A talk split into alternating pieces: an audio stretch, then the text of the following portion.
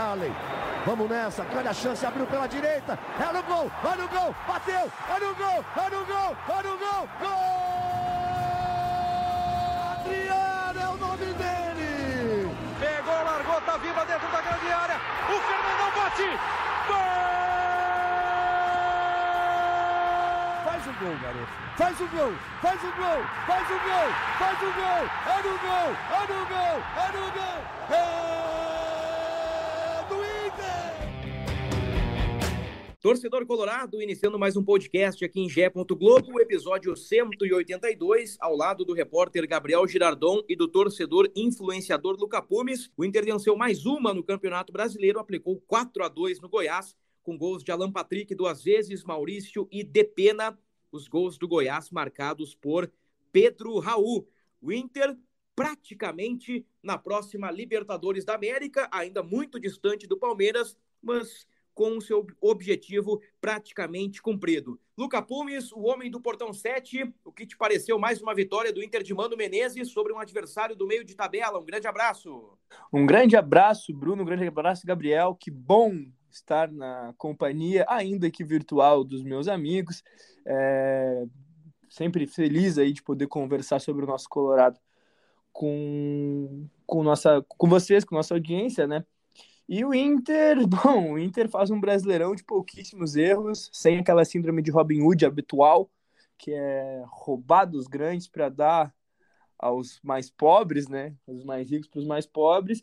Mas, mesmo mantendo uma regularidade bem, bem legal e linear, a gente tem um time aí que erra menos do que a gente. Seria uma campanha de campeão se o Palmeiras não tivesse tão forte. É, o Inter supera Atlético Mineiro, supera Corinthians, supera Flamengo, supera o Fluminense do Fernando Diniz, que muitos querem na seleção brasileira, aliás, mas o Palmeiras realmente não deu margem, né? O Palmeiras erra pouco, perde pouco, comete poucos erros, está muito na frente do Inter, quatro rodadas à frente do Internacional, que está, como eu disse, praticamente garantido na próxima Libertadores. E aí, Gabriel, você participou da transmissão, participou do jogo, o que te parece aí essa vitória por 4 a 2 Quase que eu disse goleada. Mas 4 a 2 acho que pela diferença, né? A gente não considera goleada. Mas foram quatro gols. O Inter é, é muito eficiente no Beira-Rio. Um grande abraço. Um abraço, Bruno, Luca, torcedor colorado. Uh, bem como tu falou, né? O Inter vai muito, vai muito, marcou quatro gols, foi muito bem no Beira-Rio mais uma vez. Mano Menezes, inclusive, exaltou isso logo no início da coletiva dele, e é importante destacar também Uh, o Inter como uma das melhores campanhas como mandante e visitante também, né? Na, aí na, na vice-liderança. Uh, bem como o Luca destacou, né? Uma campanha quase perfeita do, do, do, Inter. O Palmeiras beira a perfeição, por isso lidera com uma, uma boa vantagem, né? E deve caminhar para o título, mas uma campanha uh, muito positiva do Inter, tem muita coisa boa para tirar. A uh, vaga na Libertadores está bem encaminhada, acho que é só questão de tempo mesmo para confirmar, com bastante antecedência, uma vaga direta, inclusive. E uma vitória importante contra o Goiás, tomou ali alguns sustos, especialmente no primeiro tempo, né? Quando, quando esteve na frente duas vezes no placar, sofreu o empate, mas uh, conseguiu se impor ali no segundo tempo e construir mais uma vitória importante. É curioso, né, Luca? O Inter tem quatro derrotas no campeonato. Vamos colocar no papel aí. Ele perdeu para o Atlético Mineiro com Medina. Bom, com Medina primeira, perderia primeira. Outros, outros 500 jogos. Isso na primeira rodada, né? Com Medina, o Inter era candidato ao rebaixamento. Com Mano Menezes, uh, chegou a ser um postulante ao título. O Inter perdeu para o Palmeiras no Allianz Parque, num jogo em que ficou aquele gosto amargo, né? Porque o Inter busca o empate, até poderia ter vencido. E, e o Palmeiras consegue o, o, segundo gol no finalzinho com o Gabriel Menino. O Inter perde, perde para o Fortaleza, poupando titulares. E aí que vem aquela derrota que, que tá na garganta do torcedor, que é para o Botafogo, né? Sim. Justamente o próximo adversário, Luca. É, essa derrota é, é, é, o tipo da derrota inesquecível, né? Pela circunstância do jogo, pelo adversário, pelo momento do adversário do Inter, o Botafogo não vinha bem na. O Botafogo não vinha bem, o Botafogo ainda não vem nos seus melhores momentos. O Botafogo está em nono agora com 43 pontos, mas ele que não estava. Acho que estava numa, numa fase pior ainda, né? Não que o nono lugar do Brasileirão seja um motivo para grande crise. com tanta vaga daqui a pouco na, na Libertadores, daqui a pouco isso aí vira até um G9, mas brincadeiras à parte, é, ou não, né? Porque, tanta maluquice que é capaz de até acontecer aí, qualquer hora ou outra. Mas por um momento foi terrível, foi terrível e a gente está com, com isso aí entalado até hoje, em pleno Beira Rio, com um homem a mais, abrindo vantagem, foi bem ruim mesmo. Gabriel, quem foi o melhor em campo do Inter contra o Goiás? Cara, é uma, é uma boa pergunta, porque apesar dos dois gols do. Apesar de dois gols. Gol do Palmeiras, eu, desculpa.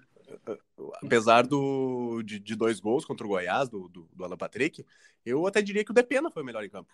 Porque ele preenche muitos espaços em campo, ele colabora de várias maneiras. Uh, é, é, um dos grandes. Já falou isso algumas vezes, né? Mas é um dos grandes achados do, do, do Inter na temporada. E eu, eu, eu, diria que apesar de ter feito dois gols, também uma, uma ótima participação do Alan Patrick, eu acho que, que o Depena, uh, inclusive aquele gol ali no, no, no, no, já no apagar das luzes ali para selar de vez a vitória, acho que foi muito merecido para ele pela, pelo, pela grande atuação que ele teve. Eu fecho contigo e coloquei aqui nas minhas anotações, é, inclusive comecei pelo Depena, então concordo com o Gabriel aí na escolha. Alan Patrick muito bem, Maurício muito bem, né, com gol e assistência. O, o, o Pedro Henrique, especialmente no primeiro tempo, incomodando demais o Maguinho e os caras daquela região do Goiás. O, o Bustos pesa muito o erro do pênalti, né? E, e, o Bustos também não conseguiu uh, ser aquele ponta direita de outros, de outros momentos. E, e o alemão me parece que está, uh, não digo em uma fase, Luca, mas aquele momento iluminado que a bola batia no alemão e entrava deu uma passada, né? O, o alemão está sendo agora bem marcado, vigiado, né? O pessoal também começa a colocar o olho no alemão, né? É, é natural que um jogador, quando ele entra numa, quando ele entra numa grande fase, é, os adversários comecem a prestar mais atenção nele, porque antes ele era só o alemãozinho desacreditado, né?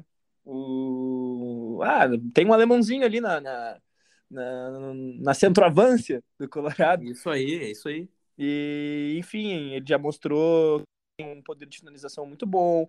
É, o alemão tem um drible curto muito interessante na, na busca de espaço pro chute e, e sai coisa bonita, tá? Não é só eficaz, é, é bonito mesmo. Alguns cortes que ele dá procurando bater.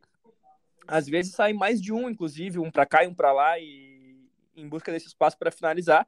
E é natural que isso aconteça. A grande questão é Uh, a condução de bola do Mão ela tem melhorado, ele tem caído menos, tropeçado menos em bola, ele não é um jogador é, que faz as jogadas do Inter prosseguirem muito, ele é mais um finalizador mesmo, mas ainda assim é, não está no, no, seu melhor desempenho, assim, vamos dizer, acho que não não sei se no seu melhor desempenho é a melhor frase, mas tipo, ele não tá num melhor nível pro Inter ainda. Acho que não é o nível que o Inter precisa para condução de jogadas. E aí, quando essa condução de jogadas ela começa é... ela começa não, ela continua aparecendo de forma deficitária e os gols diminuem, naturalmente a gente percebe uma queda de desempenho. Só destacar, Luca, Bruno e ouvintes, uh, que o Mano, o Mano falou disso na, na, na coletiva, né? E falou, e falou exatamente o, o, que vocês estavam comentando, assim, de, de se tornar um jogador mais conhecido, de, de deixa de ser só uh, aquele cara que ninguém conhece muito e, e uma, que era realmente uma aposta do Inter lá no início, passa a ser um cara mais vigiado, o adversário começa a, estudar mais, ficar mais de olho uh, em determinado jogador, nesse caso o, o, alemão, e também a questão de que o Mano falou de, de não de não tirar o cara e, nos primeiros momentos assim que não tiver uma grande fase. Ah, daqui a pouco tá tantos jogos sem marcar e aí sai todo o jogo, daqui a pouco perde a titularidade. É importante também essa visão do Mano, assim, esse destaque dele para seguir uh, apostando no, no, no jogador para seguir com confiança, daqui a pouco as coisas melhoram, daqui a pouco a bola volta a bater na canela ali, seja onde for, e, e entra. E até porque nesse setor ele ainda segue como a melhor opção, né? O Brian, quando, quando, quando teve as, as oportunidades, ontem nem saiu do banco, mas quando teve as oportunidades, não, não correspondeu. Então o alemão segue, segue sendo soberano nessa, na, na centroavance ali, como, como o Luca disse. E o Mikael só entrou contra o Melgar, né? Bem acima do peso. Hoje mais magro, o Mikael é a alternativa, mas uh, não tem sido utilizado pelo Mano Menezes. Eu, eu provoquei o Gabriel, né? E provoquei o Luca. Provoquei o Gabriel com o melhor em campo e o Luca com a situação do alemão, né? Que é constantemente elogiado nesse podcast, mas uh, como o momento dele não é dos melhores, né? Tá sendo muito bem marcado. Embora ele tenha algumas contribuições, né? A bola aérea, primeira bola, competitividade, o alemão tá sempre incomodando os zagueiros, né? Mas, mas tá faltando para ele aquele golinho para dar um pouquinho mais de confiança. Eu quero abordar o coletivo do Inter. Porque assim, ó, é, é muito interessante, Luca, Gabriel, internautas, ouvintes colorados, que o Daniel saiu, o Kehler entrou e acho que até melhorou. O, o Johnny saiu para a seleção, o Mano colocou o Edenilson e o time manteve. Mercado saiu, entrou Moledo contra o Santos, o Inter ganhou, o Mercado voltou, foi muito bem, lesionou, entrou Moledo, instável, assim como o, o sistema defensivo, né? O Mano explicou que com dois meias o time ficou um pouquinho desprotegido, o jogo ficou muito solto, né? Ficou muito laicá, então o Inter naturalmente ficou mais exposto e, e o Goiás foi eficiente nas chances que teve. O, o Wanderson ficou bastante tempo fora e o Pedro Henrique consolidou. O Alan Patrick já foi reserva, o Tyson é reserva, o Maurício já foi reserva, e, e sempre o nível é mantido, né? Isso que me chama atenção, pela estrutura, Luca, pelo coletivo. Claro que momentos o Mano olha para o banco e falta ali o seu Pedro Henrique, falta ter um Wanderson em melhores condições, falta um substituto para o DP, né? Claro que o elenco do Inter ainda não está completo, mas o time titular, quando tem uma ou outra ausência, o Mano no coletivo consegue organizar muito bem o time do Inter, né? Eu acho que isso é uma grande virtude do trabalho do Mano Menezes. Com certeza, uma delas, né? Uma delas. Uma delas. O, o Mano, com certeza, mudou a cara do Inter e necessariamente o Inter precisava, né? Tava desfigurado, coitadinho. É, o Mano é o cirurgião do rosto do Inter aí para essa temporada, porque se não fosse ele, se não fosse esse up que ele deu no, no, no, vestiário colorado, a gente provavelmente não estaria nesse mesmo tom falando da próxima temporada e a gente, porque provavelmente a gente está com grandes preocupações nessa ainda.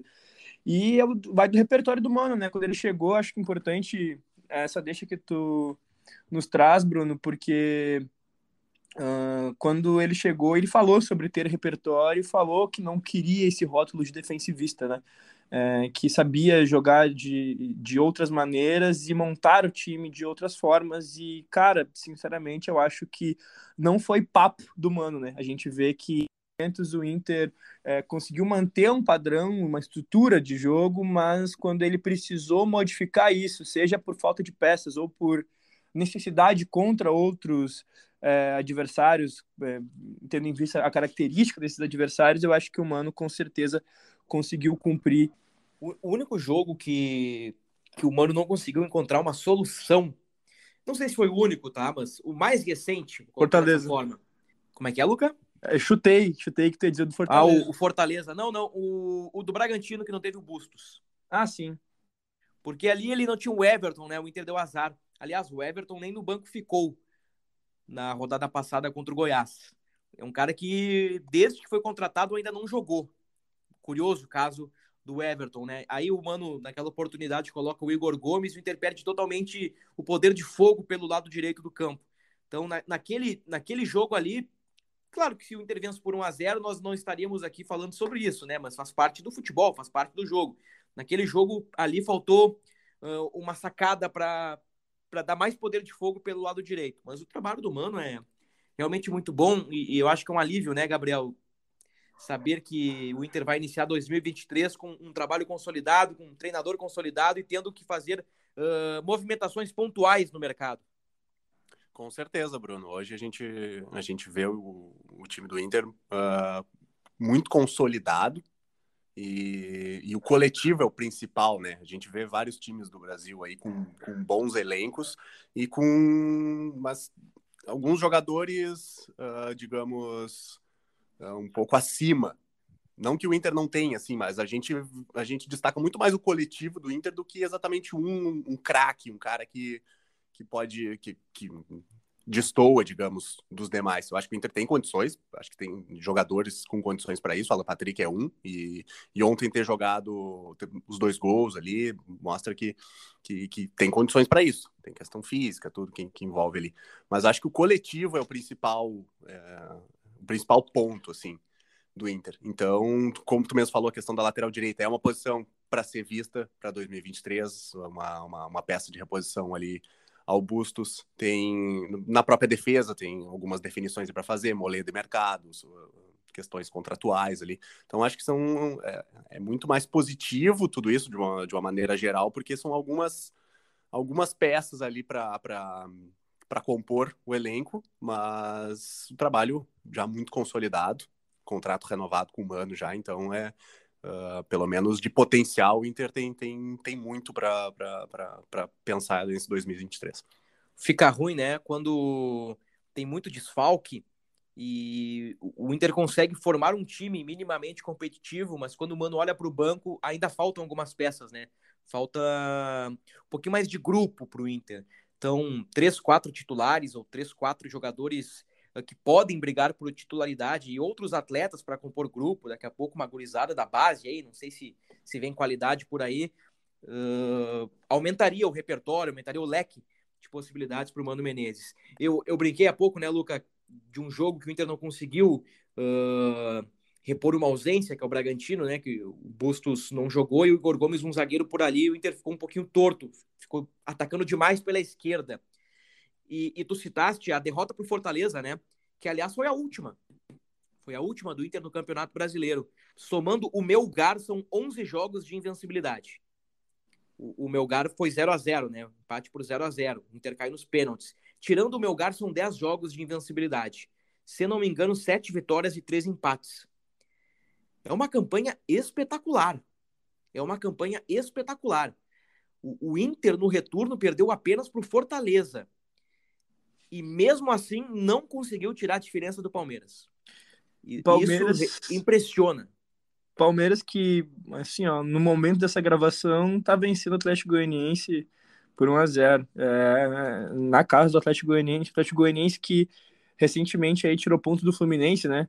Ganhou do Fluminense de virada. Um, um, grande jogo, um grande jogo, um Fluminense que a gente tem aí como um dos grandes times, uma das grandes sensações, na verdade, pelo futebol jogado é, desse, desse campeonato brasileiro, que ainda assim está atrás do Inter, que não o Inter. Ah, o, o Inter é. O que, que, é o Inter? O Inter não é um time especial, não é um time craques, é, não, não, não tem ah, o humanismo, não tem humanismo na, na, nessa, nessa parada toda. É um time que joga bem, é um time que perde pouco, é um time que vacilou pouco no campeonato. Óbvio, alguns vacilos foram graves, né? Alguns vacilos foram graves, mas comparado ao que a gente vê é, nas campanhas de Brasileirão e comparando também com outros times que tem é, na, na competição, esse Brasileirão, com essa pontuação, poderia ser o, o Brasileirão do Inter, né? O Brasileirão para o Inter tá aí, é, só dependendo dele agora, mas como a gente falou, o Palmeiras, mesmo com o Inter errando pouco, conseguiu errar bem menos. Então já dá uma tônica de final de Brasileirão, né? com o Palmeiras tão à frente, faltando é, tão poucas rodadas sete, ainda, sete a gente rodadas. não tem como. Hã? Sete rodadas. É, a gente não. A gente fica com, com, essa, com essa questão bem complicada. Vamos que o Atlético Goianiense, quando o nosso ouvinte tiver na escuta desse podcast, ele já vai saber se deu ou não, mas vamos que o Atlético Goianiense faça alguma coisa aí, não, não um empate ou vire, como é, conseguiu contra o, o, o, Fluminense, eu, eu vou te falar, mesmo assim, ainda vai faltar muito para o Inter buscar o Palmeiras, ô, ô, então a gente tem que colocar os pés no chão. Deixa eu te dizer um negócio, tá? Mesmo que o Atlético Goianiense vire, tá? O, a diferença uh, antes do jogo do Palmeiras pro Inter era de nove pontos e quatro vitórias a mais. Por isso que lá atrás eu disse que o Inter está quatro rodadas atrás do Palmeiras, pelo número de vitórias também. Então, o Palmeiras vencendo o Atlético Goianiense, confirmando o resultado do momento desta gravação. Palmeiras abre 12 e abre ainda mais uma vitória em relação ao Inter. Então, assim, ó, eu acho que eu vou proibir aqui, vou, vou ser um autoritário e, vou, e vou proibir o assunto Palmeiras neste programa. É. Ninguém mais fala de Palmeiras, porque quando fala de Palmeiras bate aquela desilusão e tal, porque, pois é, a campanha foi muito boa, mas o Palmeiras foi muito melhor. Mas enfim, no momento que tem gol do Atlético Goianiense na gravação. Vamos parar, vamos parar de falar nisso aí. O Gabriel queria dizer alguma coisa. Não, eu ia comentar exatamente o, o, o fato de, de o Inter ter uma.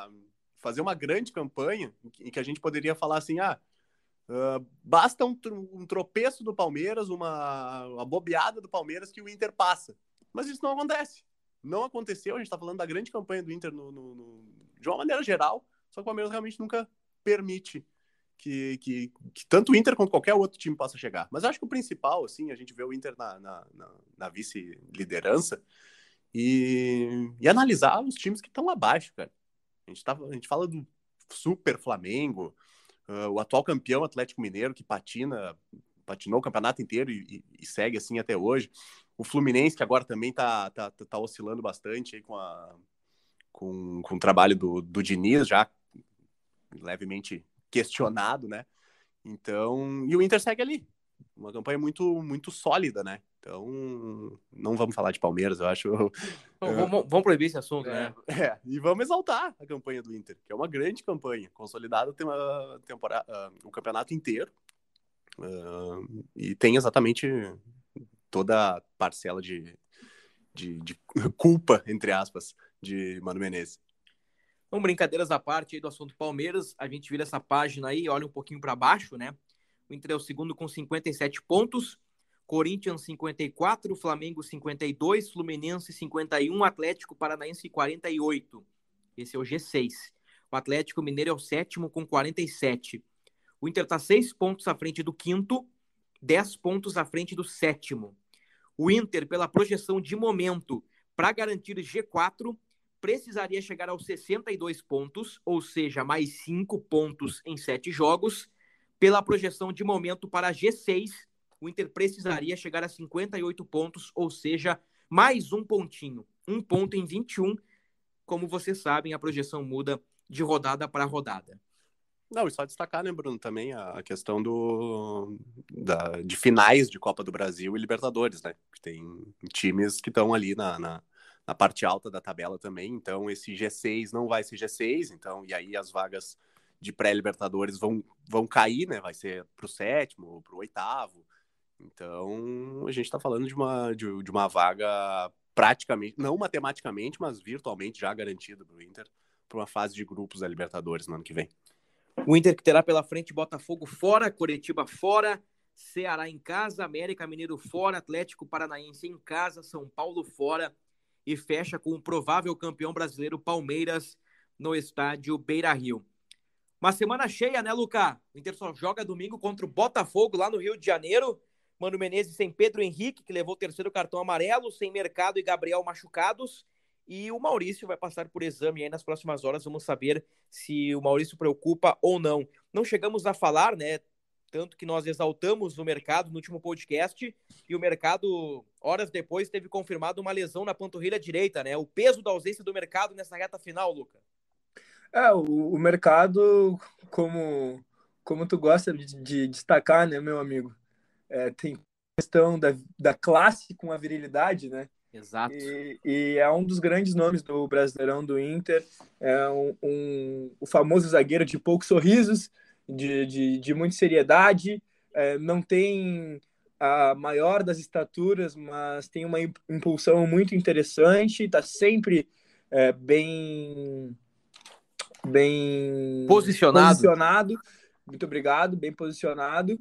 Enfim, faz, vai fazer muita diferença, muita diferença mesmo para a reta final do campeonato. A gente espera aí que, que as torres gêmeas, né, que Vitão e Mo, é, possam dar conta aí na sequência. Acredito que sim. O Moledo, pelos dois gols do Goiás, a nota cai um pouquinho, né? Mas Moledo foi seguro ao longo dos 90 minutos. Teve o lance do pênalti para o Goiás, do Bustos, né? Uma infelicidade. Aí sim, né? No, no segundo gol do Goiás, o, o, cara do Goiás sobe entre o Moledo e o Vitão no rebote. Pedro Raul faz o gol, mas no segundo tempo o Moledo foi muito bem. E acho que é um bom substituto. O problema é se acontecer algo com o Vitão ou Moledo, uma suspensão, né? tem Kaique Rocha no banco de reservas, Igor Gomes, aí a qualidade cai um pouquinho. Teremos outra gravação, teremos outro podcast ao longo desta semana, e aí vamos abordar tudo sobre Internacional e Botafogo. Botafogo Internacional, jogo no próximo domingo, 18 horas no Engenhão. E vamos debater: dois meias ou mais um marcador na meia cancha? Contra o Goiás, Alan Patrick e Maurício produziram e o Inter marcou quatro gols. Mas essa meiuquinha também deixou espaços para o Goiás jogar. E o Inter vai reencontrar um velho conhecido, o Vitor Cuesta. Aliás, Luca Pumes, você prefere a classe e a virilidade de mercado ou Vitor Cuesta, el patrão? Quem que é esse outro mesmo? Ah, tá. Tá respondido, então. O mercado ou Cuesta? Gabriel. Cara, se eu falo, se eu dou uma resposta diferente do Gabriel Mercado, aí vou, vou, vou me complicar, né, cara? É, é, obviamente, depois dessa zicada, o Cuesta vai meter um gol de cabeça no Inter. O que eu espero Cuesta... é que o Inter faça Cuesta... dois, pelo menos. Cuesta é uma arma no jogo aéreo do Botafogo. Volta e meia faz gol de cabeça o, o Vitor Cuesta. Para fechar, Luca, nós vamos argumentar no próximo podcast, mas eu quero só um gostinho. Pedro Henrique ou Wanderson hoje? Só um gostinho, só um gostinho. Ah, Bruno, bah, tu é, tu é complicado, né, cara? Não, depois, depois nós argumentamos. No próximo episódio a gente argumenta. Wanderson. Wanderson. Wanderson. E o Pedro Henrique tá fora, né? O Wanderson volta e na outra rodada o Mano vai ter o, o Pepino, né? Vai ter uma vaga para dois caras. O Pedro Henrique jogando bem, o Wanderson, cara diferenciado tecnicamente. Aí, Ansioso por argumentar. Ansioso. Próximo episódio. Vai lá, Gabriel. Uh, Wanderson. Wanderson tem. É, de qualidade técnica, é um dos principais desse time do Inter atualmente. Também fecho. Então não teremos debate. Nós vamos ter uma grande confraria pró Wanderson e contra Pedro Henrique no próximo episódio. Não percam. Então tá, Luca. Claro que é uma brincadeira. Um abraço para ti, meu querido. Um abraço, meu velho. Um abraço. Um abraço para Gabriel. Um abraço para nossa audiência, especialmente para a audiência de Santo Amaro da Imperatriz. Oh. E é, onde fica situado a maior vivência da história do mundo, o grande cidadão do globo planeta Terra, Josué de Ornelas da Silva. Grande, um abraço pro seu Josué. Alan Patrick, seis gols, Depena, cinco gols, Maurício chegou a seis gols e quatro assistências na temporada, confirmando. Alan Patrick e Maurício chegaram a seis gols, Depena chegou a cinco e o Maurício com assistência para o gol do Alan Patrick, chegou a quatro passes para gol na temporada. Tá tudo embolado, né? O alemão e o Edenilson têm nove gols. Alan Patrick, Maurício e Depena colaram aí no pelotão da frente no ranking da artilharia. Gabriel, muito obrigado. Obrigado, Bruno. Estaremos aí sempre que, que precisar. Um abraço para ti, para o Luca, torcedor colorado. Até a próxima. Feitoria, fechamos o episódio 182 aqui no podcast Vermelho. Voltamos ainda nesta semana falando tudo sobre Inter e Botafogo, Botafogo e Inter. Até a próxima.